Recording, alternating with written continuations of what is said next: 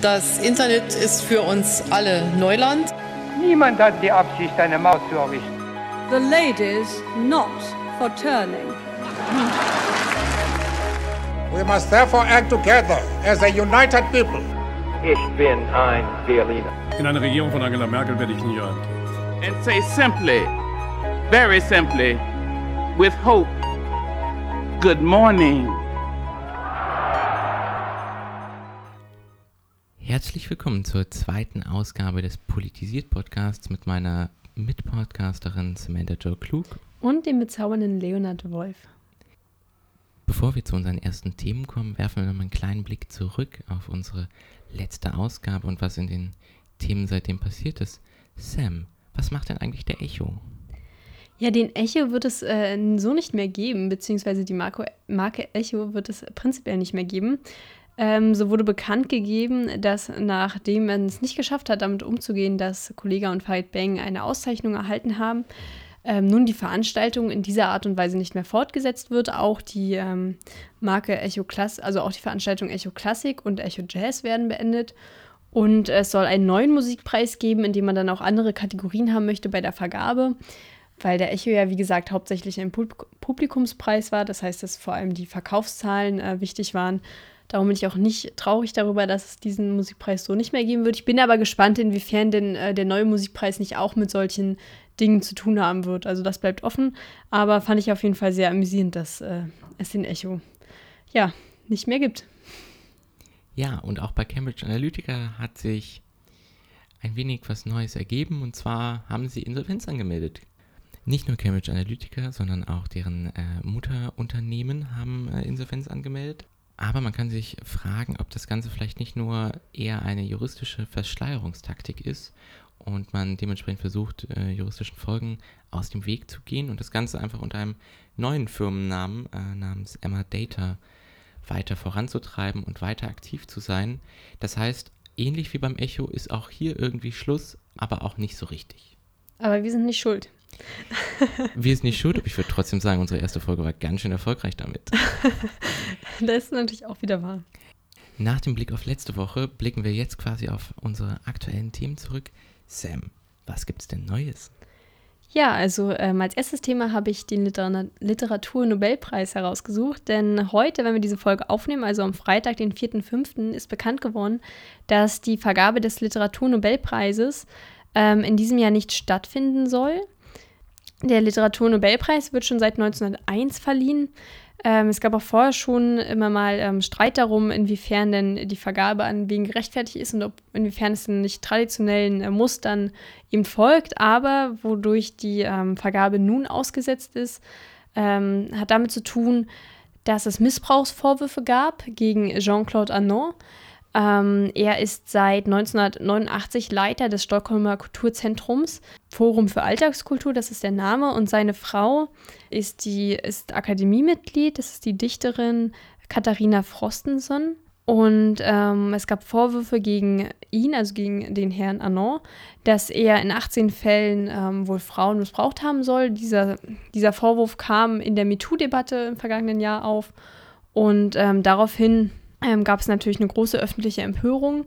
Und neben diesem Skandal gab es ebenfalls den Vorwurf der Vorteilsnahme, da seine Frau, wie gesagt, Akademiemitglied ist und wohl über die Akademie an sein Forum Subventionen ähm, zuge also ihn zugeschoben haben soll. Und diese beliefen sich auf rund 12.000 Euro im Jahr, also auch eine relativ große Summe. Und außerdem sollen sie auch die, äh, ihre Schweigepflicht sozusagen vernachlässigt haben und im Vorfeld schon Gewinner äh, und Nominierte des Literaturnobelpreises bekannt gegeben haben. Und ähm, vor allem äh, ging es aber um diese Missbrauchsvorwürfe, die eben auch schon mal in den 90er Jahren wohl an die Akademie herangetragen wurden, aber dort nicht aufgearbeitet.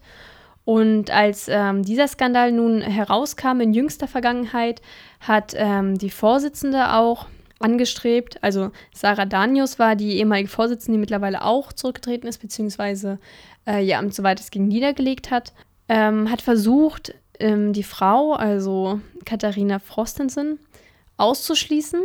Ähm, diese wurde aber in einer anonymen Abstimmung, wurde sie allerdings nicht ausgeschlossen. Daraufhin sind drei Mitglieder sofort zurückgetreten Und weitere folgten. Ähm, aktuell sieht die Situation so aus, dass man nur noch zehn aktive Mitglieder hat von eigentlich 18. Um äh, wichtige Entscheidungen zu treffen, braucht man in dem Gremium aber eine Zweidrittelmehrheit. Das heißt, äh, dass das Gremium nicht mehr beschlussfähig ist. Das ist ja ungünstig.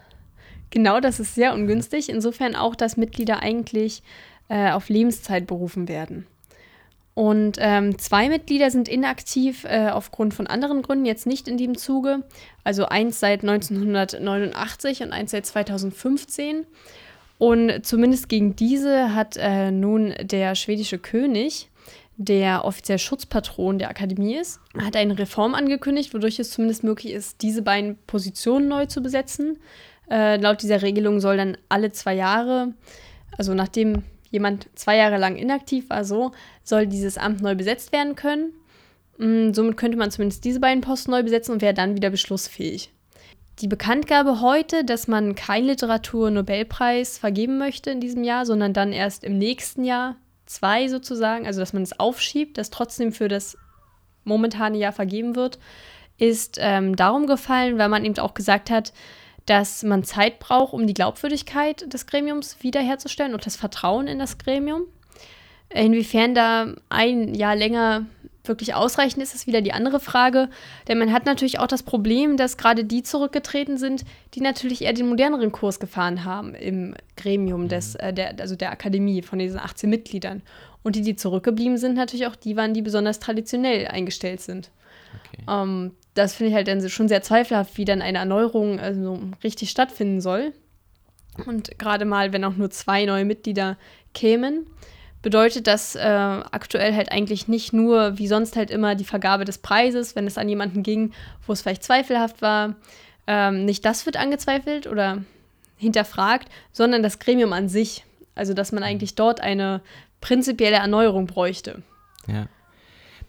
Wenn du das so erzählst, ich habe mich gerade gefragt, ähm, wenn du auch sagst, dass diese Vorwürfe schon mal in den 90ern aufgekommen sind, was würdest du denn dazu sagen, dass diese ähm, Belästigungsvorwürfe quasi, inwiefern die tatsächlich ausschlaggebend sind oder eher diese anderen Faktoren, irgendwie das Geld zugeschustert wurde oder äh, ähnliches? Also ist das, ist das tatsächlich eher aus, aus diesen ähm, bekannt gewordenen Belästigungen hervorgegangen oder also, so wie ich das mitbekommen habe, war es tatsächlich so, dass die Belästigungen ähm, dafür gesorgt haben, dass dort ein Fokus drauf gelegt wurde und dann soll wohl auch äh, teilweise mit sehr unschönen Hintergründen, also auch was so Machenschaften untereinander anging, soll dann eben auch der Rest äh, hervorgekommen sein und äh, ans, ans, Licht gekommen sozusagen, wo man sich die Sache genau angeguckt hat. Ähm, ausschlaggebend war aber tatsächlich ähm, während der MeToo-Debatte eben Interviews, die für eine schwedische Zeitung gegeben worden sind wo er eben beschuldigt worden ist, ähm, ja, sie, also Frauen sexuell belästigt zu haben. Das waren teilweise selbst Akademiemitglieder oder aber ähm, weibliche Angehörige von Akademiemitgliedern.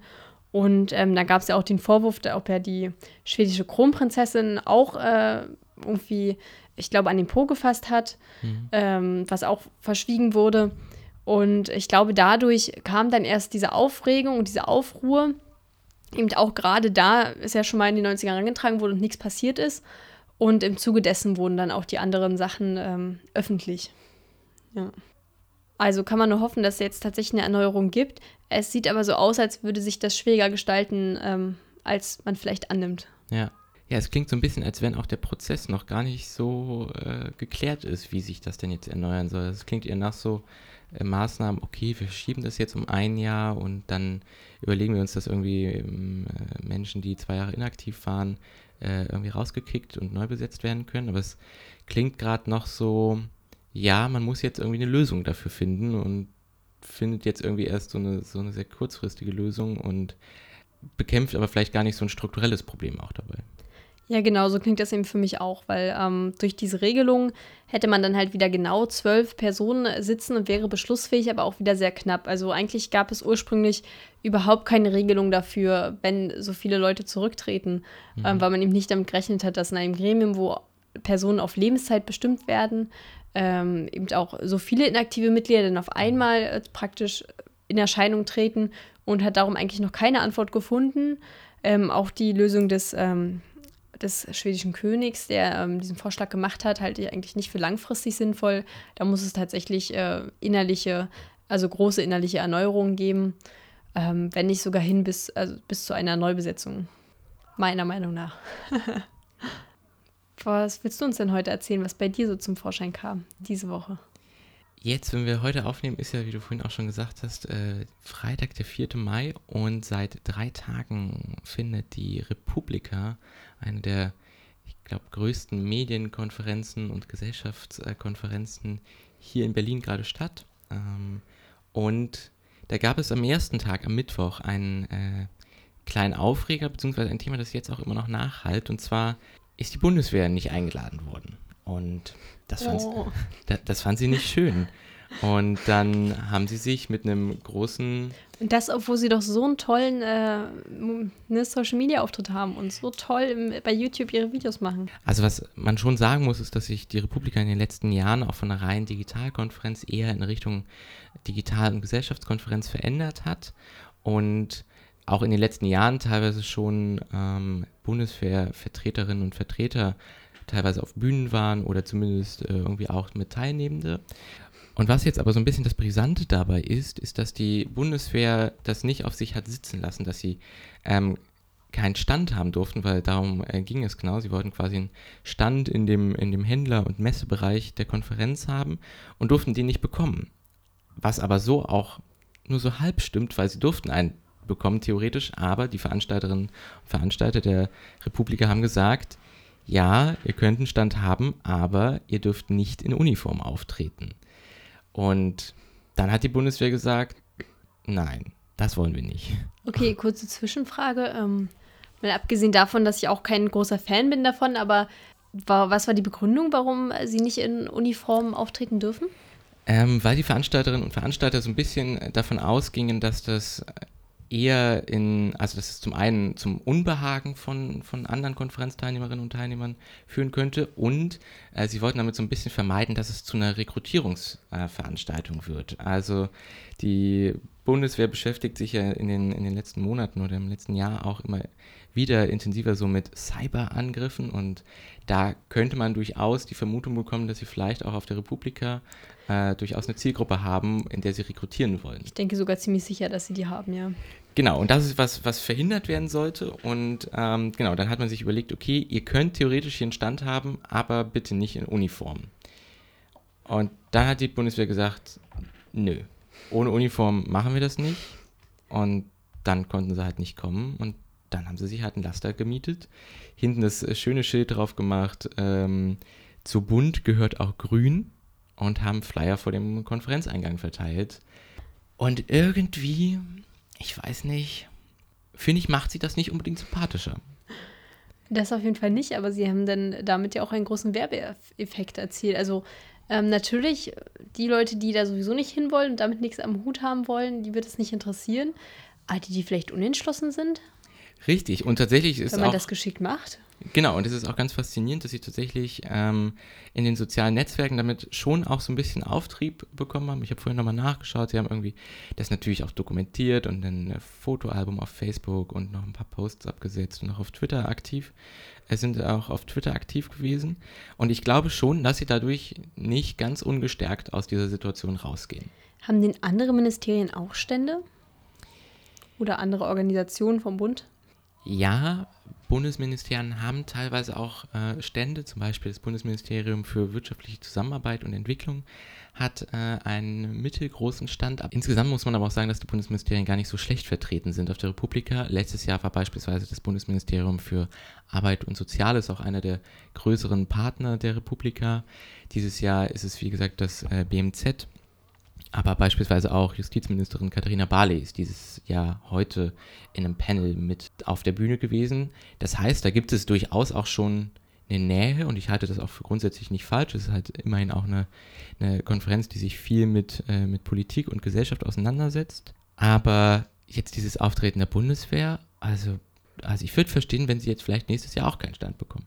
Ja, das auf jeden Fall. Ich denke aber, es, ich finde es halt überhaupt ein bisschen fraglich, inwiefern die ähm, solche Institutionen wie die Bundeswehr oder auch Ministerien überhaupt einen tatsächlichen Stand brauchen. Denn ja, ich finde es auch richtig, dass man äh, mit ihnen insofern zusammenarbeitet, dass man eben bei Diskussions, ähm, ja, Diskussionsrunden, wenn es zum Beispiel um die Digitalisierung der Arbeit geht, dann ist es natürlich auch sinnvoll, jemanden aus dem Ministerium einzuladen ähm, oder eben um Cyberkriminalität ähm, etc.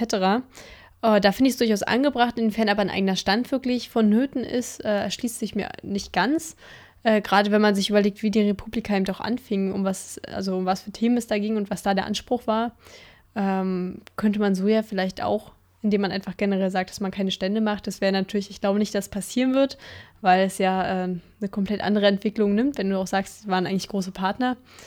Äh, aber es wird natürlich nächstes Jahr, denke ich, ähnlich sein, dass da die Bundeswehr interessiert ist, Werbung zu machen. Oder ich meine, wir unterstellen ihnen ja, dass sie Werbung machen, aber interessiert ist, daran teilzunehmen.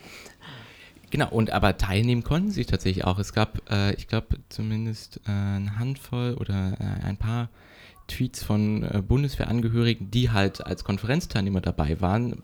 Das war ja auch kein Problem. Und sie hätten ja auch ihren Stand haben können, wenn sie sich darauf eingelassen hätten, dass sie halt nicht in Uniform ähm, dort auftreten und agieren dürfen. Ja, ich finde es auch ganz schön daneben. Ich verstehe Befindlichkeiten, die wir nicht nachvollziehen können, wahrscheinlich. Ja. Kommen wir damit auch zu, unseren, zu unserem nächsten Thema. Sam, du hast uns was mitgebracht in unserer Kategorie. Was steckt dahinter?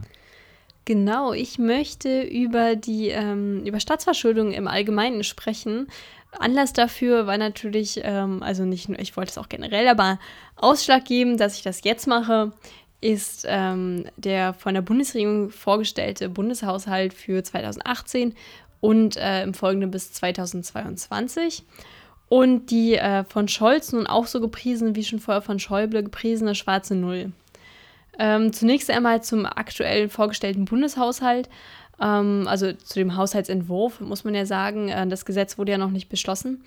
Äh, zunächst soll eine Investitionsquote, um die es ja oft geht, äh, weil gesagt wird, wir brauchen Investitionen in Infrastruktur, in Schulen, ins Gesundheits-, in, in das Gesundheitswesen. Ähm, die soll erstmal steigen bis 2020, dann jedoch wieder, ähm, wieder sinken, sodass sie dann im Endeffekt geringer ist, wo ähm, von der linken Opposition schon Kritik kam, inwiefern das denn sinnvoll sei, bei einer so guten Wirtschaftslage äh, so wenig zu investieren. Und ähm, Scholz hat sich dann ein bisschen da rausgeredet, indem er gesagt hat, dass ja zum Beispiel die Gelder, die nun im Zuge der Neuerung der äh, Bund-Länder-Finanzregelung äh, getroffen wurde, dass das Geld, was vom Bund an die Länder geht, eben nicht als Investition zählt, dort aber natürlich für Schulen genutzt werden soll, also auch eine Investition sei. Ich finde ja, die, es klingt ja ein bisschen wie eine Ausrede für die äh, niedrige Investitionsquote. Wobei man natürlich auch nicht pauschal sagen kann, dass eine ähm, Investitionsquote was darüber aussagt, wie effektiv dann auch die Investitionen ähm, sind. Und vor allem beschwert haben sich ähm, Frau von der Leyen und Herr Müller, denn die beiden Ministerien haben äh, zu Protokoll gegeben, dass sie äh, nicht mit diesem Haushaltsentwurf äh, konform gehen, wenn es um ihre eigenen Mittelzuweisungen geht, da gesagt wird, dass man internationale Zusagen nicht einhalten könne. Von der Leyen redet da eben äh, zum Beispiel von der NATO-Zusage. Und ähm, bei Müller geht es natürlich um die ODA-Quote von 0,7 Prozent des BIPs, die ähm, also international zugesagt wurde, die eigentlich ausgegeben werden sollte für Entwicklungszusammenarbeit. Und ähm, die kann eben so nicht eingehalten werden bei diesen niedrigen Ausgaben, wie auch schon in den vergangenen Jahren. Die UDA-Quote, da muss ich jetzt doch mal kurz nachfragen. Ähm, genau, also die ODA-Quote, das ist die Official Development Assistance Quote, mhm. ähm, die, also genau, die gibt halt an, wie viel Prozent des ähm, Bruttonationaleinkommens eben ausgegeben wird für Entwicklungszusammenarbeit.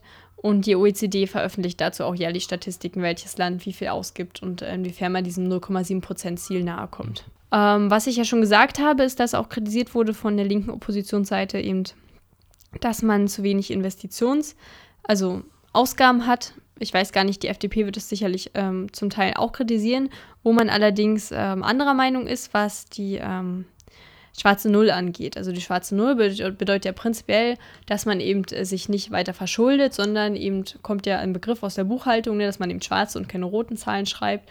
Und ähm, Herr Schäuble hat das ja sehr, ja, sehr beliebt auch eingeführt. Und ähm, bei Scholz der es jetzt weiterführt, hätte ich mir vielleicht was anderes gewünscht. Immerhin haben wir nur einen sozialdemokratischen ähm, Finanzminister. Also wir haben aber, zumindest einen Finanzminister von der SPD. Ja, so kann man das vielleicht besser formulieren. Ähm, ne? Ich meine, Hamburg ist ja nicht umsonst auch das Bundesland mit den äh, meisten Millionären. Äh, aber Olaf Scholz äh, hat auch daran festgehalten und wurde da auch aus eigenen Reihen für kritisiert. Äh, das hat mich natürlich dazu veranlasst, äh, mir anzuschauen, was Staatsverschuldung denn überhaupt bedeutet, wenn es denn so verteufelt wird. Und prinzipiell lässt sich sagen, wenn du jetzt raten müsstest, welches Land denn die höchste Staatsverschuldungsquote hat, also ähm, Staatsverschuldung in Bezug zum BIP gesetzt, was würdest du denn da schätzen, welches Land das sein könnte? Kriege ich drei zur Auswahl? Nein. Okay, dann ist es bestimmt dann sind es bestimmt die USA. Ähm, die USA ist nicht das erste Land, ähm, auch nicht nah dran, von der, wohl von der Entfernung gar nicht so schlecht. Dann Kuba. Nein. Kanada. Nein. Island. Ich glaube, du wirst nicht drauf kommen. Also vielleicht hätte ich gedacht, dass du Griechenland sagst. Griechenland ist tatsächlich das Land mit der zweithöchsten äh, Staatsschuldenquote. Ähm, okay, aber die höchste hätte, hätte hat Japan. Die höchste Japan. Ja, mit über 200 Prozent. Wenn man sich überlegt, dass nach den Maastrichter Kriterien ja eine Staatsverschuldungsquote von 60 Prozent nicht überschritten werden sollte, kann man sich natürlich schon fragen, wo diese Grenze herkommt. Darauf komme ich aber nachher nochmal zurück, warum jetzt ähm, Japan eben mit äh, einer höheren Staatsverschuldung eben ähm, wirtschaftlich noch relativ gut gestellt ist und Griechenland ja ähm, gerettet werden musste. Ähm, zunächst einmal möchte ich aber darüber sprechen, ähm, Staatsverschuldung, äh, prinzipiell, wie funktioniert das überhaupt? Äh, jetzt natürlich stark vereinfacht, weil so lange äh, ist unsere Zeit nicht für den Podcast, die wir vorgesehen haben. Aber prinzipiell kann der Staat sich eben verschulden, hauptsächlich beim finanziellen Sektor, also bei Banken und Versicherungen, natürlich auch bei Privatleuten, ähm, in denen es Kredite aufnimmt oder eben Staatsanleihen ähm, verkauft. Für diese Staatsanleihen erhält derjenige dann Zinsen, die momentan eben aufgrund auch der Zinspolitik der EZB relativ niedrig sind und das Versprechen eben, dass es irgendwann zurückgezahlt wird. Diese Anleger können nun inländische Anleger sein, dann ist das Ganze vielleicht etwas weniger gefährlich. Es können aber natürlich auch ausländische Anleger sein, in denen dann zum Beispiel ähm, Gelder, also von ausländischen Anlegern die Abwicklung des Kaufes von Bundesschatzbriefen beispielsweise über diese ausländischen Banken auch funktioniert. Somit würden ja dann auch Zinszahlungen ins Ausland gehen und, und das ist eben äh, was, was für Länder, die nicht so handelsorientiert sind oder nicht so handelsstark wie Deutschland sind, auch ein Problem sein kann, ähm, wenn es dann eben um andere Währungen geht und um Fremdwährungsrücklagen, die man haben muss. Ähm, so kann eben auch eine starke Abhängigkeit voneinander entstehen, wenn man eben verschuldet ist, vor allem bei ähm, Fremdwährungsländern oder praktisch ausländischen privaten Anlegern, die eben eine andere Währung haben. Das ist jetzt bei uns im Euroraum eben äh, aufgrund der, Einheit, der überwiegend einheitlichen, ja, im Euroraum der einheitlichen Währung nicht das Problem. Ähm, das ist aber zum Beispiel ein Grund, warum es in Japan äh, noch nicht so dramatisch ist, so unter anderem ein Grund, ähm, weil dort eben 90 Prozent ähm, der Staatsanleihen zum Beispiel noch in japanischer Hand sind, was eine relativ hohe Quote ist. Und die Japaner sind natürlich auch, was den Handel angeht, relativ stark und haben auch eine große ähm, Devisenrücklage zum Beispiel. Dennoch wird dort auch schon seit einiger Zeit spekuliert, wann denn dort ähm, ja, die Zahl erreicht ist, ab denen es eben nicht mehr ähm, so stabil ist. Und man muss natürlich auch sagen, dass die, ähm, ja, das die Tatsache, ob die Verschuldung zu hoch ist oder nicht, natürlich auch davon abliegt, abhängt, wie hoch die Zinszahlungen sind. Momentan ähm, profitiert eben auch Deutschland von der Niedrigzinspolitik. Dadurch müssen wir geringe Zinsen zahlen. Die Quote, die wir ähm, von unseren Einkommen, also von den äh, Staatseinnahmen an Zinsen zahlen, ist äh, sukzessiv zurückgegangen. Und darum können wir uns eben auch nur diese schwarze Null leisten, muss man sagen.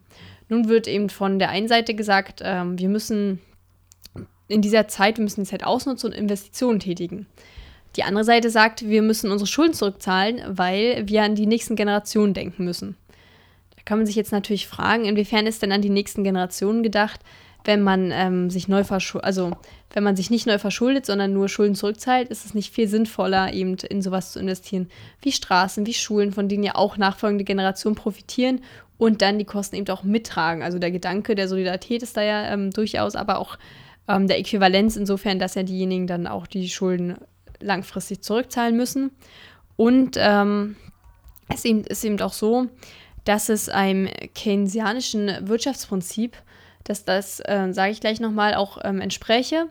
Ähm, Keynesianismus war halt vor allem bis in die 80er Jahre, also bis Anfang der 80er Jahre vorherrschend, eben auch in Deutschland. Und da ging es halt vor allem darum, dass man die Nachfrage stabil halten muss. Das heißt, in Zeiten, in denen es der Wirtschaft schlecht geht, also ganz vereinfacht gesagt jetzt, müssen eben Investitionen getätigt werden, um die Nachfrage stabil zu halten. Und in Zeiten, in denen es der Wirtschaft gut geht, muss man diese eben wieder zurückziehen. Ähm, diese Politik kann man nun mit der Schuldenbremse, die ja ähm, auf Wunsch Deutschlands auch EU-weit, ähm, ja, also der, nach EU-Richtlinien auch verankert worden ist und bei uns auch verankert worden ist äh, per Gesetzesgrundlage, ähm, nicht mehr möglich. Ähm, oder nur noch eingeschränkt möglich. Denn wir haben momentan eine Schuldenbremse von 0,35 Prozent des BIPs. Das sind jetzt alles natürlich viele Zahlen, aber im Prinzip, dass wir uns selbst auferlegen, dass man eben ähm, die, kein, also weniger Handlungsspielraum hat in Fällen, wo man mehr Investitionen bräuchte. Das ist eben auch die Kritik von der Seite, dass man eben auch ähm, gesehen hat bei ähm, Griechenland oder ähm, ja auch anderen EU-Ländern, die, die gerettet werden mussten, dass diese Austeritätspolitik eigentlich nicht funktioniert hat. Und ähm, da gab es auch Studien, zum Beispiel von dem Think Tank Brüggel, ähm, dass die Austeritätspolitik eben nicht dazu geführt hat, die Arbeitslosigkeit ähm, zu senken, sondern sie stabil blieb bzw. sogar anstieg und auch ähm, das Schulden zu tilgen äh, nicht funktioniert hat. Ähm, dem gegenüber stehen natürlich auch viele andere Studien, zum Beispiel eine sehr groß angelegte Studie, die 800 Jahre Verschuldung ähm, sich ja, empirisch, diese empirisch untersucht hat, und zwar von Rogoff und Reinhardt. 800 Jahre? Ja, und ähm, sie kam eben zu dem Ergebnis, dass ab einer bestimmten Quote von Verschuldung das Wirtschaftswachstum darunter leidet.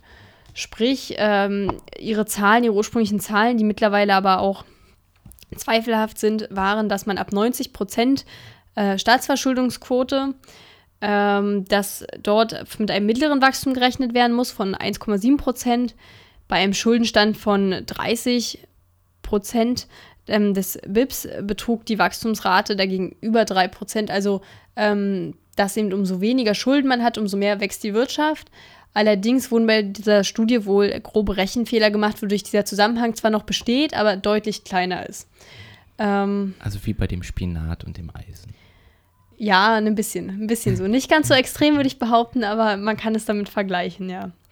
Ähm, außerdem wird auch immer gesagt, ähm, dass eben äh, es am allerwichtigsten ist, also man soll die Schulden gering halten, man äh, soll möglichst geringe Inflation haben, ist ja zum Beispiel auch immer so eines dieser Hauptthesen, die gebracht wird, weil ähm, da also diese Preisniveaustabilität, die ja mit der Inflation im Prinzip, das ist ja das Gegensatzpaar und diese Preisniveaustabilität möchte man eben haben, weil dann auch erst eine ho hohe Beschäftigung möglich ist. Aber auch das kann man empirisch, äh, gerade in Deutschland, also wenn man sich allein Deutschland anguckt, eben eigentlich nicht bestätigen, weil wir hatten eben ähm, 1974 zum Beispiel eine Arbeitslosigkeit von 1 bis 2 Prozent, also sehr, sehr gering und dafür eine total hohe Inflationsrate von fast 7 Prozent. Und demgegenüber zum Beispiel äh, 1987, wo wir eine Arbeitslosenquote von fast 8% hatten, aber eine sehr, sehr geringe Inflationsrate, die fast bei Null war. Also ähm, ist auch dieses Argument dann an dieser Stelle äh, vielleicht ja, empirisch widerlegbar. Und trotzdem hält sich aber äh, dieser Glaube auch in der Bevölkerung, ähm, Schulden machen ist sowas Schlimmes und wir müssen unsere Schulden abbauen und äh, unsere armen Kinder, die dann die Schulden übernehmen weil man es eben auch so ein bisschen von der Familie, habe ich das Gefühl, äh, also, ne, diesen Gedanken von in der Familie darf man sich nicht verschulden, das darf man im Staat halt auch nicht, dass man das so Total. überträgt. Die also, schwäbische Hausfrau. Ich erinnere mich auf jeden Fall auch noch so an, ich vermute, es waren Logo-Nachrichten oder so, wo es um Schulden geht und also schon, als es zumindest zu Zeiten war, in denen ich noch nicht ganz so politisch interessiert war, klang das erstmal immer absurd, wenn, wenn es gut sein soll, Schulden aufzunehmen als Staat. So dass, äh, ja, tatsächlich würde ich auch sagen, dass ich eher so geprägt war. Ja. Ja, wenn man das vergleicht, also äh, wann nimmt man Schulden auf, auch in der Familie? Ja, eigentlich nur, wenn sich die Investitionen langfristig auch dann äh, lohnen. Also zum Beispiel beim Hauskauf, da würde man ja schon einen Kredit aufnehmen und das wäre auch was, was durchaus akzeptiert wäre, mhm. würde ich behaupten, in der Gesellschaft. Ähm, Gerade zu Zeiten niedriger Zinsen, wo man es sich eben doch leisten kann. Ja. Und da ist halt die Frage, ob man die Zeit aktuell nicht eigentlich nutzen sollte, um mehr zu investieren, denn klar, wie gesagt, in dem Haushaltsentwurf, es gibt Pläne dafür, in den Verkehr Geld zu stecken, ähm, eben auch in die Bildung indirekt über die Länder. Ähm, und auch der Breitbandausbau soll ja stattfinden oder weiter vorangehen. Allerdings ist das zum Beispiel auch wieder was, was abhängig ist von, ähm, von Auktionserlösen, also die eigentlich auch nicht mal klar sind. Und das sind eigentlich wichtige Punkte und da könnte man ja mehr investieren und da müsste man auch mehr investieren. Und dann kommt immer nur die Ausrede, ja, wir finden ja niemanden, der baut zum Beispiel. Das ist ja eigentlich sowas, was gerade überall zu hören ist. Ähm, aber wie gesagt, ich halte es für eine Ausrede, denn natürlich, also es gibt diese Probleme, aber das liegt ja auch an der Regelung, wie man Bauprojekte äh, vergibt, also an der Vergaberegelung. Genau, also vielleicht noch äh, zum Abschluss. Natürlich kann man nicht äh, bis ins endliche Schulden machen und das hat dann natürlich keinen Sinn. Man muss halt auch immer schauen, inwiefern ähm, man ist halt, also inwiefern man sich das leisten kann, insofern, dass eben die Zinsausgaben und die Kreditwürdigkeit des Landes äh, stabil bleiben. Und Deutschland hat zum Beispiel eine sehr gute Kreditwürdigkeit. Und weil ich ja vorhin Japan angesprochen habe, also ähm, ich habe ja schon gesagt, die haben halt vor allem inländische Anleger. Ähm, allerdings haben sie auch gerade damit zu tun, dass sobald der Wirtschaftswachstum ausbleibt, den sie erwarten, ist es natürlich dann schwierig, die Kredite ähm, zu bedienen. Also äh, da muss man eben auch sehen, eine hohe Staatsverschuldung ist halt auch nicht immer möglich. Und es ist halt ein Balanceakt, aber mich stört halt einfach die durchweg negative Darstellung und undifferenzierte Darstellung. Darum wollte ich heute auch mal ähm, kurz darüber reden. Ich hoffe, so ein paar Kernpunkte sind klar geworden, auch wenn es natürlich ein großer Abriss war in kurzer Zeit, aber äh, genau, vielleicht so Interesse dafür auch wecken und ein kleines Verständnis schaffen. Auf jeden Fall. Ich ähm, würde jetzt vielleicht nicht sofort von dem spannendsten Thema sprechen, aber ich glaube, du hast das Beste gegeben, um es halbwegs spannend rüberzubringen. Und ähm, deshalb fand ich das gut, dass wir mal darüber gesprochen haben. Schön. Ja, gut, spannend, ne? Ist halt immer so eine Sache. Ich mag, ne, also ich interessiere mich natürlich auch für äh, Ökonomie beziehungsweise politische Ökonomie beziehungsweise kritische politische Ökonomie und dementsprechend musste ich es ja eigentlich aufgreifen, das Thema. Und ähm, vielleicht dann auch gleich als Überleitung, was hat dich denn so beschäftigt in der vergangenen Woche? Nicht nur fand in den letzten Tagen die Republika hier in Berlin statt, sondern gestern am 3. Mai fand auch, wie jedes Jahr seit 1994, der Internationale Tag der Pressefreiheit statt, bei dem vor allen Dingen auch auf die Bedeutung von Pressefreiheit aufmerksam gemacht werden soll. Und wie auch schon seit einigen Jahren veröffentlicht Reporter ohne Grenzen äh, jedes Jahr so in diesem Zeitraum auch eine Rangliste zur Pressefreiheit, in dem Reporter ohne Grenzen unter anderem auch einsortiert, wie denn es um die Pressefreiheit in 180 Ländern auf der Welt besteht. Und du darfst mal raten, was einen Platz Deutschland gemacht hat. Von den 180. Also ich würde behaupten, äh, nicht ganz oben, aber schon, ja, vielleicht so 20, okay, du warst äh, näher dran als ich äh, bei meinen USA und Japan. Du bist äh, nämlich nur fünf Plätze davon entfernt gewesen. Deutschland ist auf dem 15. Rang. Ich sogar ein bisschen pessimistischer. Ja, das stimmt. Ähm, genau, und es ist damit sogar tatsächlich ein Platz besser als im letzten Jahr. Weshalb das aber nicht unbedingt heißen muss, dass es besser geworden ist. Hat sich ein anderes Land verschlechtert. Genau. Und damit ist es auch so, dass Deutschland eher im europäischen Mittelfeld liegt. Um ganz kurz darüber zu sprechen, weshalb Deutschland aufgestiegen ist, ohne dass es unbedingt sich die Situation der Pressefreiheit verbessert haben muss, ist es ganz interessant, wenn wir so einen kurzen Blick darauf werfen, wie quasi die Methodik dieser ähm, Rangliste ist. Und zwar wird gepunktet, das heißt, ähm, ein Land kann weniger Punkte erhalten und trotzdem aufsteigen. Und ähm, so ist es tatsächlich ähm, Darf ich kurz zwischenfragen, ja. Äh, wie hat sich denn der Wert verändert von den absoluten Punkten, die Deutschland erhalten hat? Also sind wir da stabil geblieben, besser, schlechter geworden? Nach den absoluten Zahlen hat sich Deutschland tatsächlich sogar ein klein wenig verbessert. Trotzdem ist zumindest nach der Einschätzung von Reporter ohne Grenzen äh, folgend, dass nicht unbedingt gleichbedeutend damit, dass es nichts gibt, was wir verbessern können, aber darauf kann ich äh, gern später nochmal eingehen. Um nochmal kurz zurück zur Methode zu kommen, gab es unter anderem sechs Kategorien, in denen gepunktet wurde. Und zwar sind das so Kategorien wie Medienvielfalt, Unabhängigkeit der Medien, aber auch das journalistische Arbeitsumfeld, Selbstzensur und institutionelle Transparenz. Und es gibt eine siebte Kategorie, in der unter anderem erfasst wird, wie viele Gewalttaten auf Journalistinnen und Journalisten es gab. Diese wird im Gegensatz zu diesen sechs ersten Kategorien ähm, nicht in einem Fragebogen, der in die jeweiligen Länder gesendet wird, erfasst, sondern tatsächlich von Reporter ohne Grenzen zentral. Und diese Kategorie hat auch so ein bisschen mehr Gewichtung, um am Ende auf diese Punktzahl zu kommen. Und insgesamt ist es so, dass eine möglichst geringe Punktzahl eine äh, bessere Position in der Rangliste bedeutet. Ähm, diese Fragebögen, äh, inwiefern werden die in die Länder geschickt? Und zwar ist es so, also man kann diese Fragebögen sich auch online anschauen, aber es gibt pro Land so um die zehn Leute, die quasi solche Fragebögen erhalten.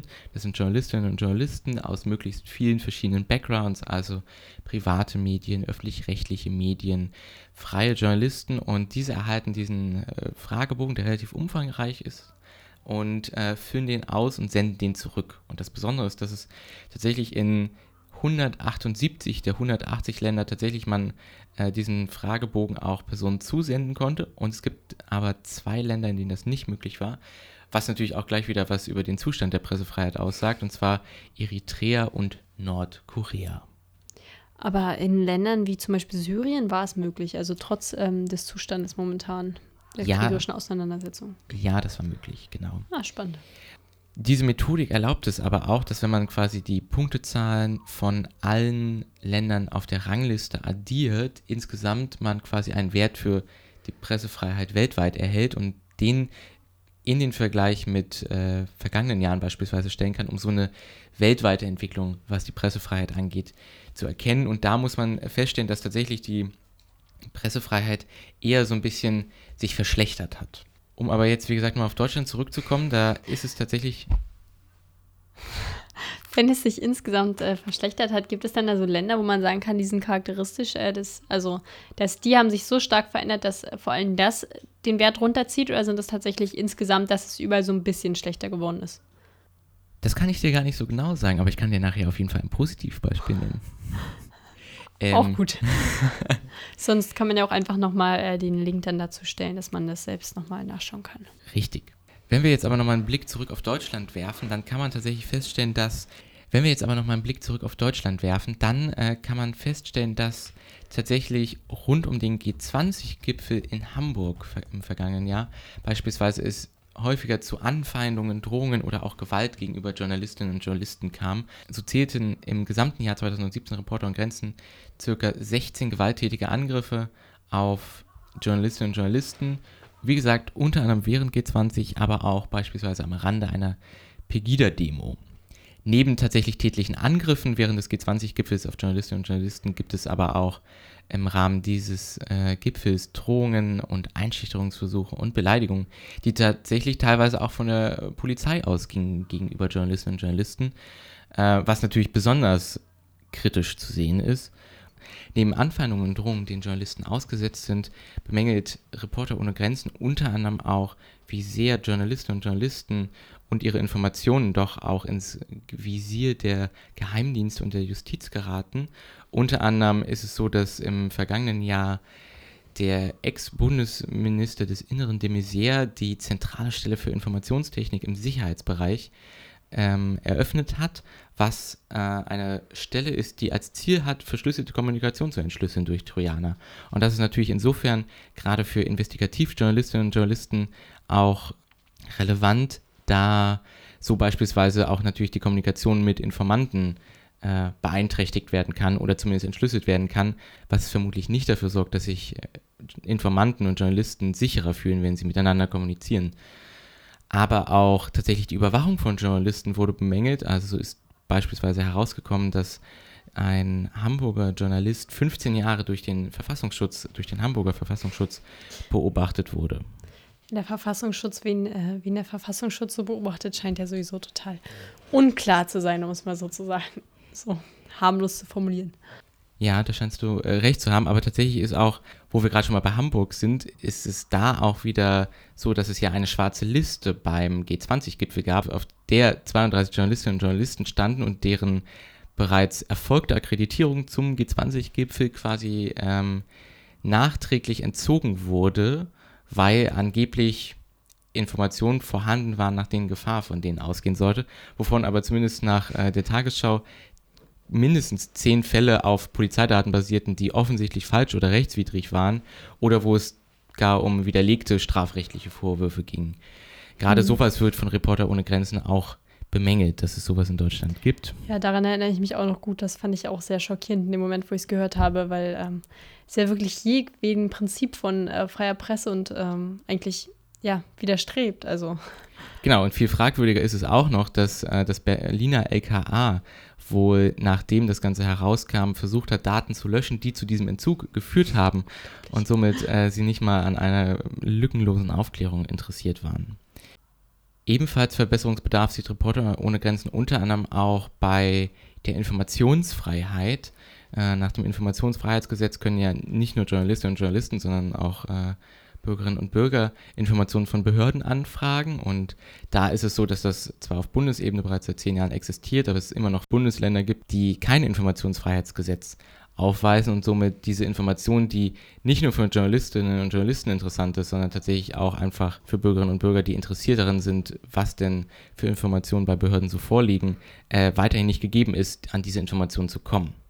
Neben der Politik, die hier wie gesagt auch kritisch betrachtet wird äh, von Reporter ohne Grenzen, finden Sie außerdem auch kritisch, dass äh, beispielsweise gerade im Lokalbereich ganze Redaktionen immer wieder zusammengelegt werden. Also wir hier in Berlin haben das im Februar erlebt, als die Berliner Zeitung und der Berliner Kurier sich nun einen gemeinsamen Newsroom teilen, was natürlich ähm, dafür sorgt, dass so ein bisschen die Medienvielfalt auch geringer wird. Also gerade im Lokalbereich sorgt das natürlich dafür, dass es mehr größere Anbieter gibt, die lokale Inhalte vertreiben und die dann in verschiedensten äh, beispielsweise Zeitschriften, aber auch Online-Publikationen genutzt werden und so die Vielfalt äh, sich schon verringert. Obwohl, äh, also natürlich ist das problematisch, aber man muss ja auch sagen, dass äh, nur die Anzahl an, äh, an unterschiedlichen Redaktionen ja auch nicht immer das Maß ist, was man auch gleich setzen kann mit Diversität, obwohl es natürlich wahrscheinlicher ist, umso mehr es gibt, äh, desto mehr Vielfalt hat man auch, aber es ist natürlich nicht äh, kausal zusammenhängend. Aber das stimmt natürlich. Und wenn wir unseren Blick auch so ein bisschen äh, auf Europa weiten, dann äh, muss man leider feststellen, dass sich tatsächlich in keiner anderen Region weltweit sich die Pressefreiheit so dermaßen verschlechtert hat wie hier. Das liegt ganz konkret unter anderem an vier Ländern, deren Platzierung sich massiv verschlechtert hat und damit liegen vier der fünf Länder, deren Platzierung sich äh, verschlechtert hat, auch ähm, in Europa.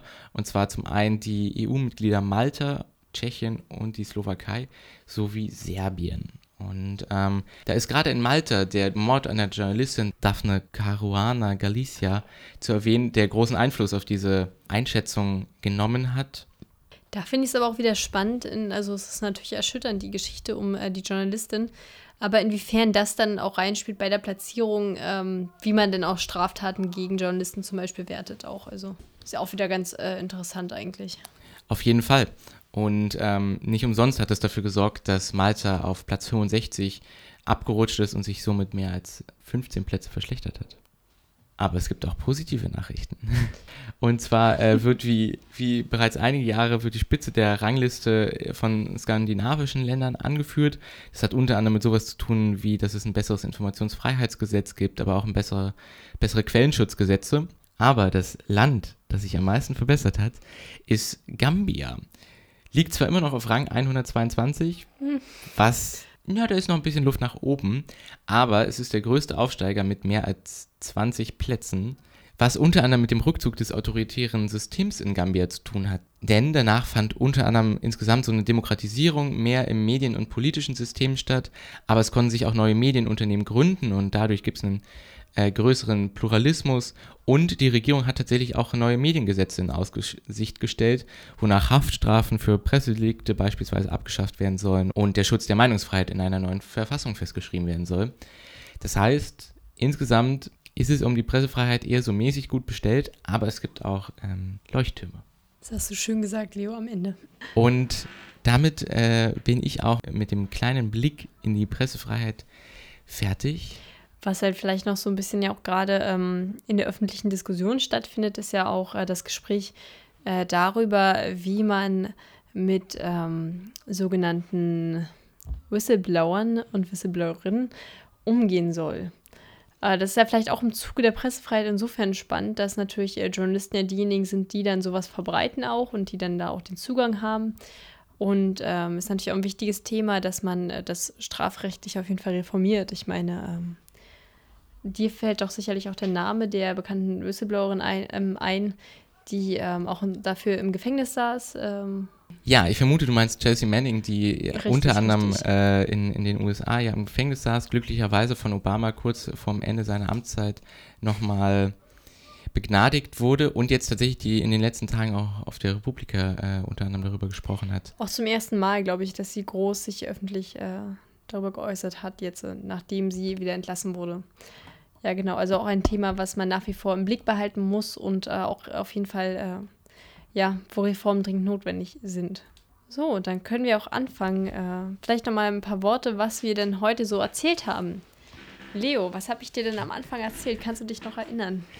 Du hast über den Literaturnobelpreis gesprochen und die Entwicklungen, die es da gerade gab, beispielsweise die sexuellen Belästigungen, die dort ähm, publik wurden. Und daraus ergibt sich so ein bisschen, dass es Veränderungen geben soll. Aber ich glaube, wir sind so ein bisschen zu dem Entschluss gekommen, dass uns die Veränderungen eigentlich nicht tiefgehend genug sind und es eher nach so einem, wir müssen jetzt irgendwie was verändern, weil irgendwie so diesen öffentlichen Druck gibt, aber in Wirklichkeit wir noch gar, kein, äh, gar keine richtigen Lösungen dafür feststellen konnten für so ein strukturelles Problem, das es vielleicht gibt.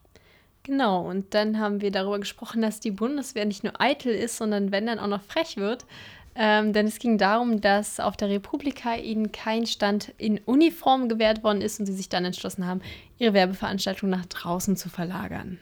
Und du hast uns dann begonnen, etwas über Staatsverschuldung zu erzählen. Dieses durchaus spannende, ich würde sagen, du hast es zumindest ein bisschen spannend äh, auf jeden Fall rüberbringen können, äh, Thema und weshalb die schwarze Null vielleicht gar nicht so viel Sinn macht und wir doch jetzt eigentlich viel mehr investieren sollten. Genau, und abschließend ähm, ging es um äh, den Index der Pressefreiheit. Und wir mussten leider feststellen, dass es auch in Deutschland dazu noch ähm, ja, Verbesserungsbedarf gibt und ähm, die Platzverbesserungen, die wir im Ranking belegen, nicht unbedingt Anlass äh, zur Freude sind. Und damit ähm, schließen wir auch die heutige Folge. Ähm, bis in zwei Wochen von uns, von Leonhard Wolf und Samantha Klug.